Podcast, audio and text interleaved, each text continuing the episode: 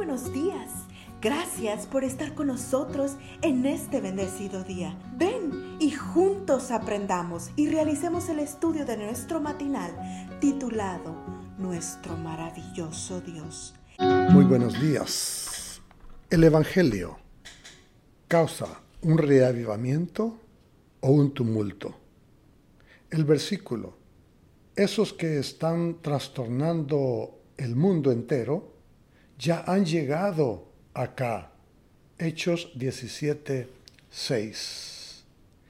Leer nuestro texto de hoy, de Hechos 17, es casi como leer un titular de prensa en pleno siglo XXI. Proveniente de Filipos, los alborotadores llegan a Tesalónica.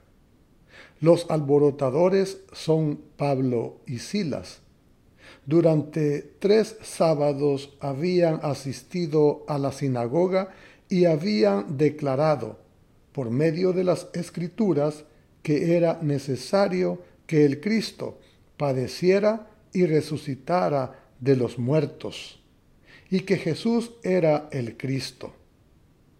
Uno no esperaría que la predicación de este mensaje fuera causa de problemas tan serios pero el resultado fue una revuelta.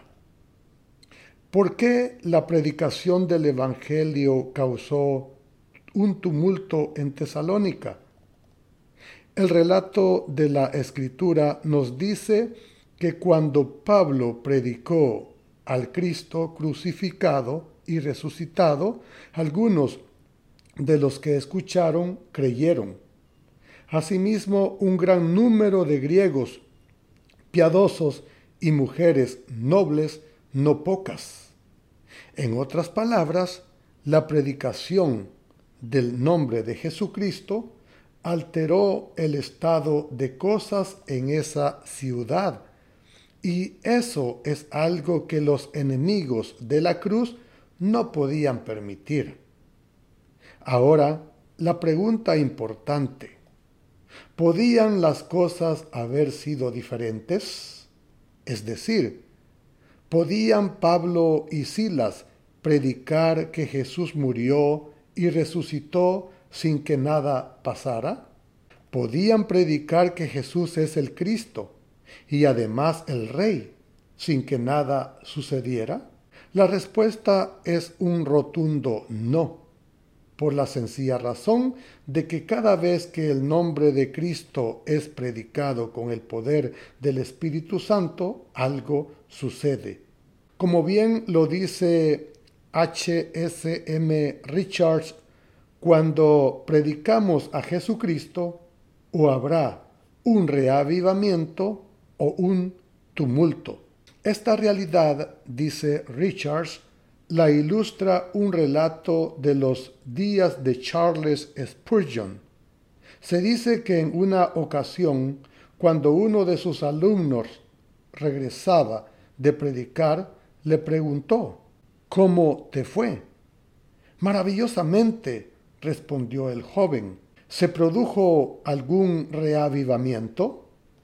No, pero tuvimos una reunión maravillosa. ¿Se enojó alguien? Tampoco. En ese caso le dijo Spurgeon, fracasaste. Si no hubo un reavivamiento, ni nadie se enojó, entonces nada sucedió.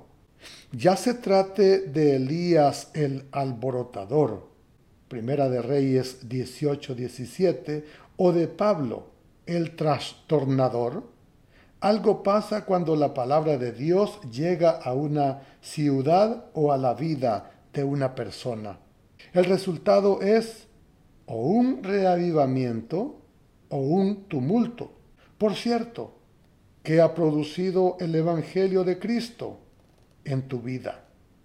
Padre Celestial, hoy oro para que el Evangelio de Cristo produzca en mi vida no una simple mejora, sino una, to una total transformación. Que el Señor les bendiga en este día. Cada día gracias.